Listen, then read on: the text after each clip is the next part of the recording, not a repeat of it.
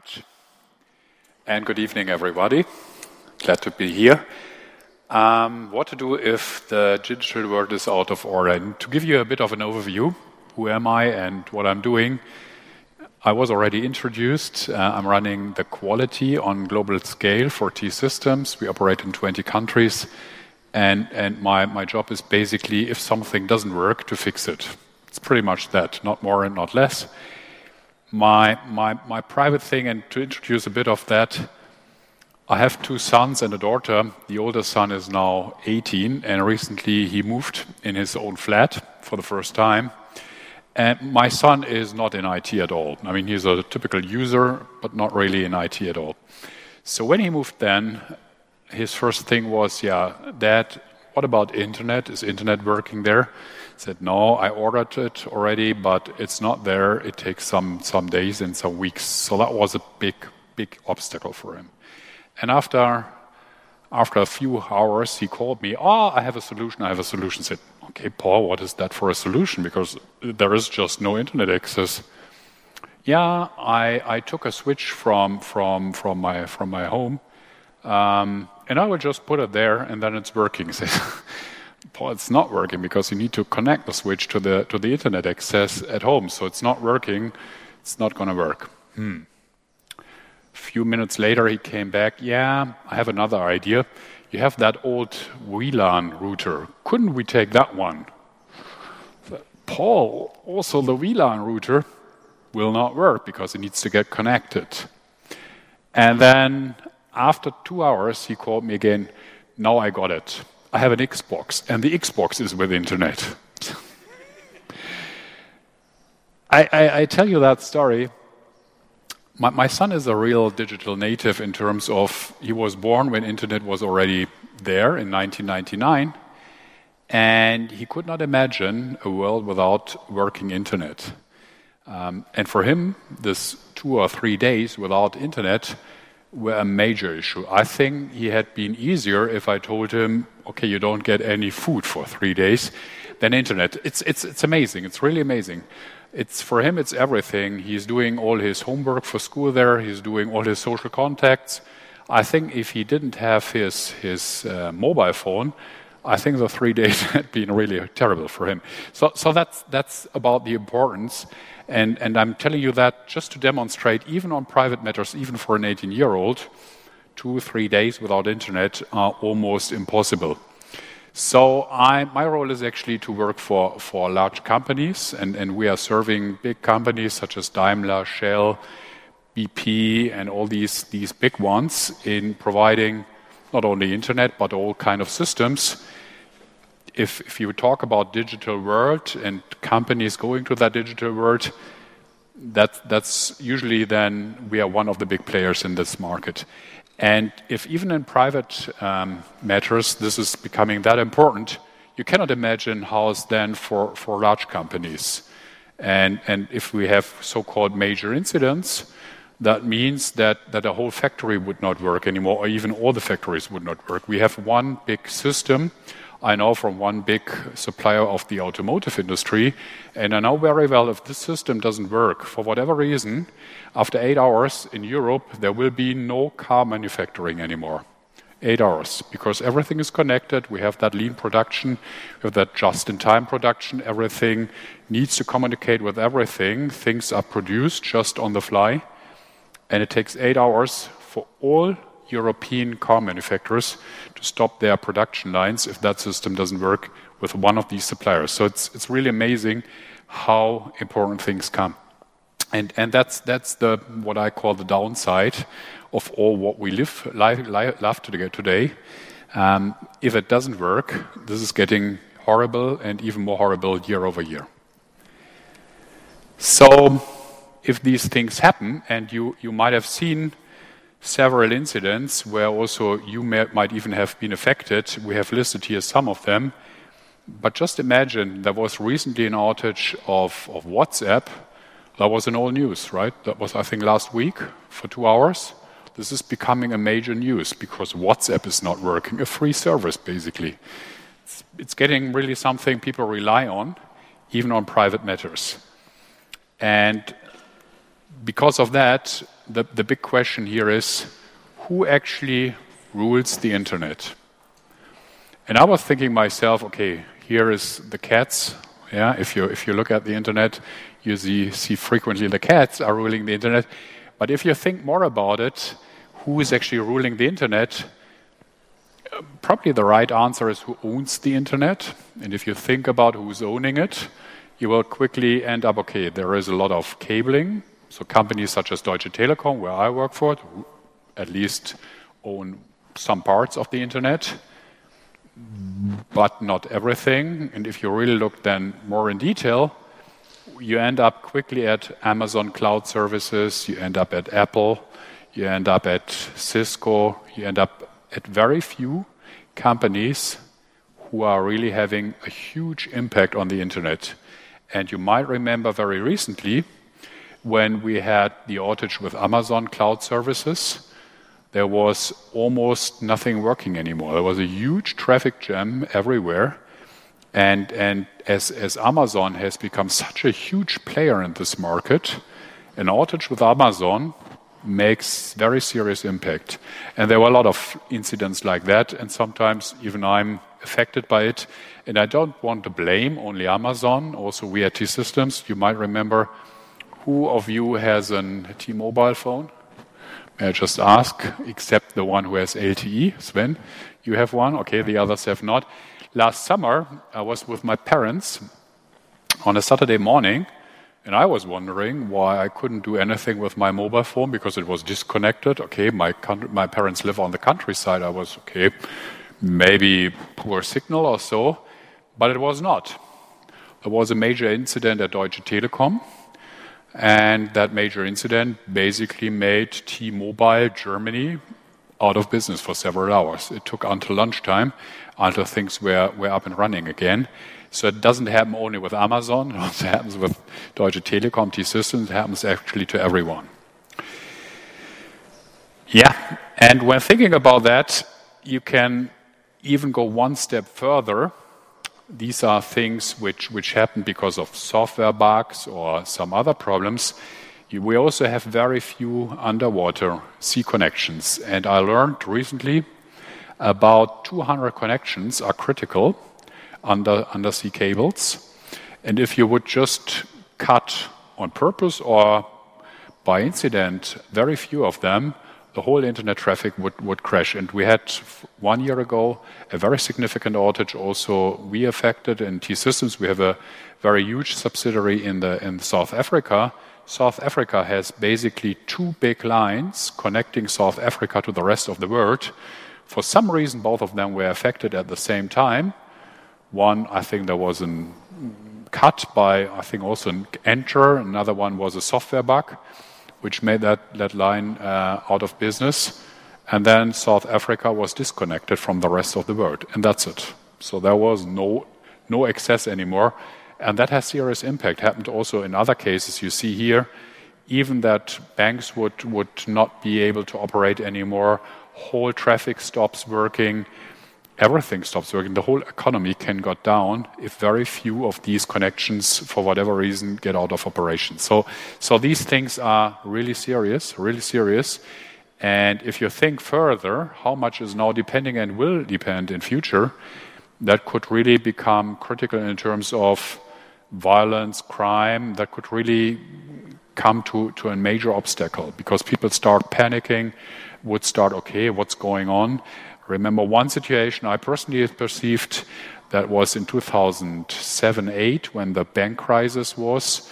I was working for an American bank, and at a certain period of time, the online banking was not running again. And we had, a, we had an issue there. Online banking was, was not working. We had deposits also coming from several people here in Germany.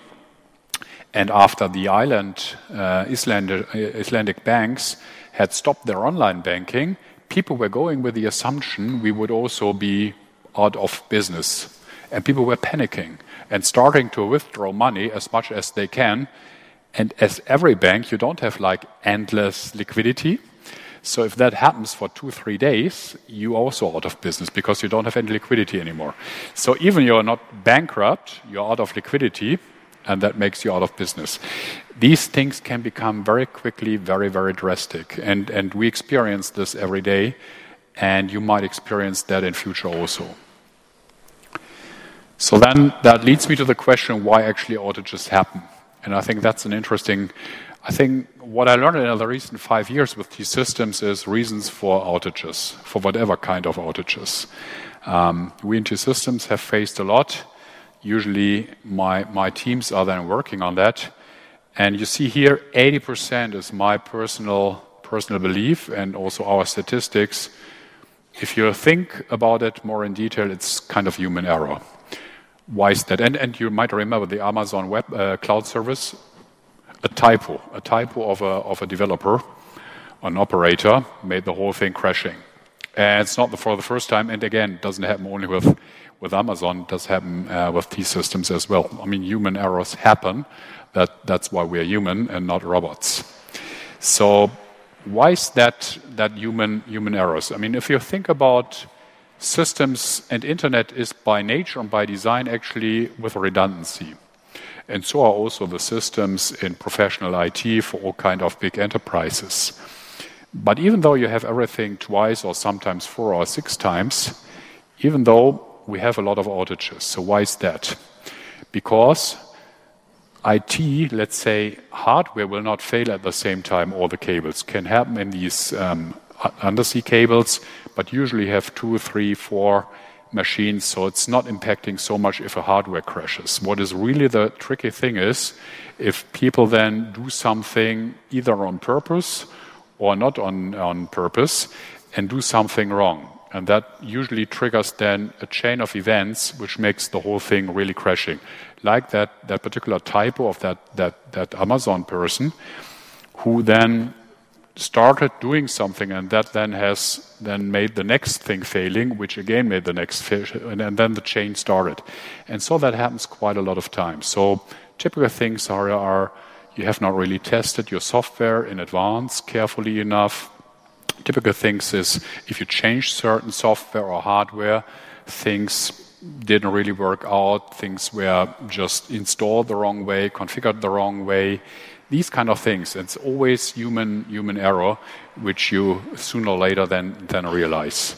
What is quite rarely, but everybody is talking about, is here. Hacker attacks, security breaches is actually a, a small minority for all the downtimes, unplanned downtimes we are facing.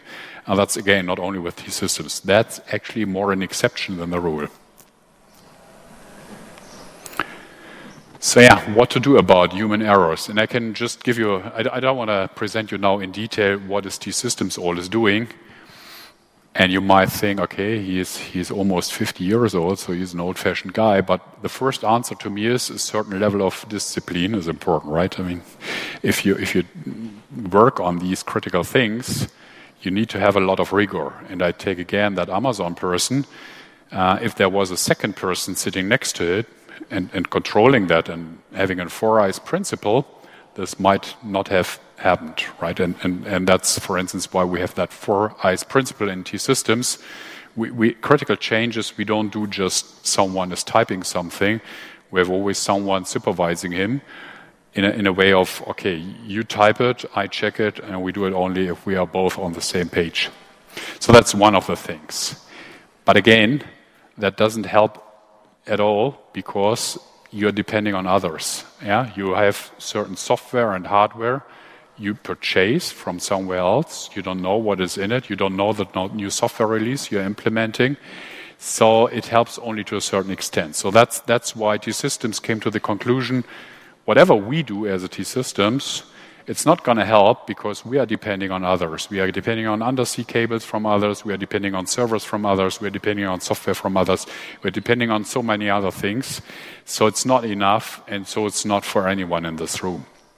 So what we thought then is we should we should have kind of what we call an an association with others, often of the big ones in the industry, in particular the ones where a lot of things are coming from and with them together, we should define something which will make the world more stable and better. And let me just show how that works. In today's markets, change is happening so fast that it's hard for enterprises to keep track of recent technology developments.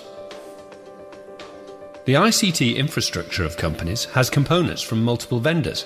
But if every provider has a different understanding of quality, this could result in misunderstandings, leading to critical defaults and safety issues.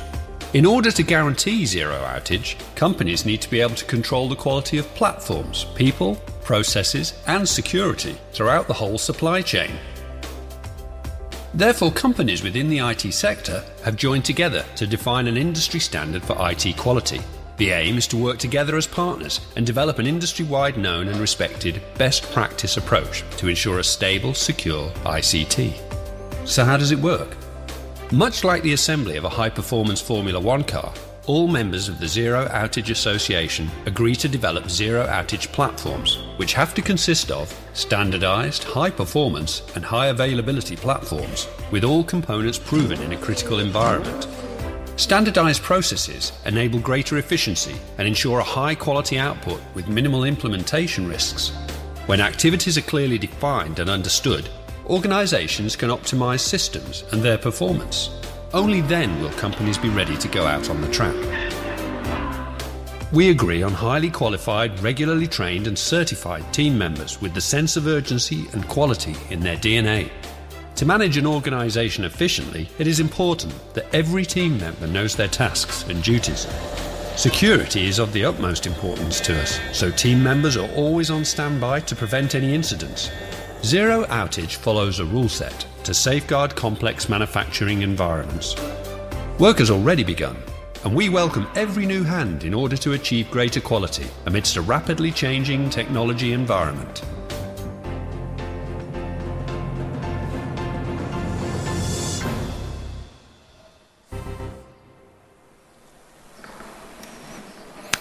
Okay, that's what we started last year. It's a non-profit organization.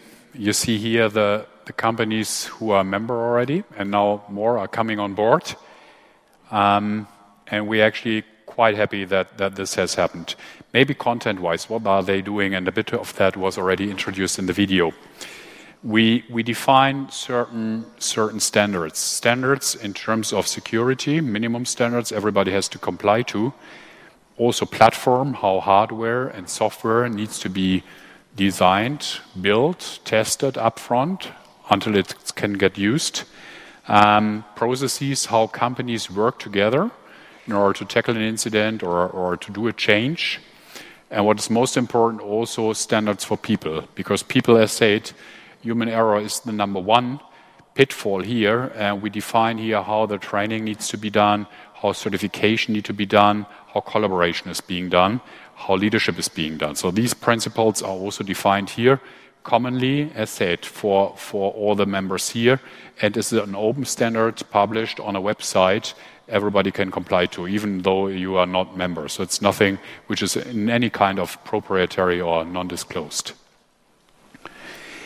Yeah, that's that's the new thing we started last year. Second release is live. There is now a website you can you can even see if you want to. It's called zerooutage.com. Have a look there. And yeah, we are also looking for new members, but even individuals, if someone has good ideas, what to do differently to make things more stable, to avoid any kind of, of, of outages or problems, um, any input is, is more than appreciated. Thank you very much.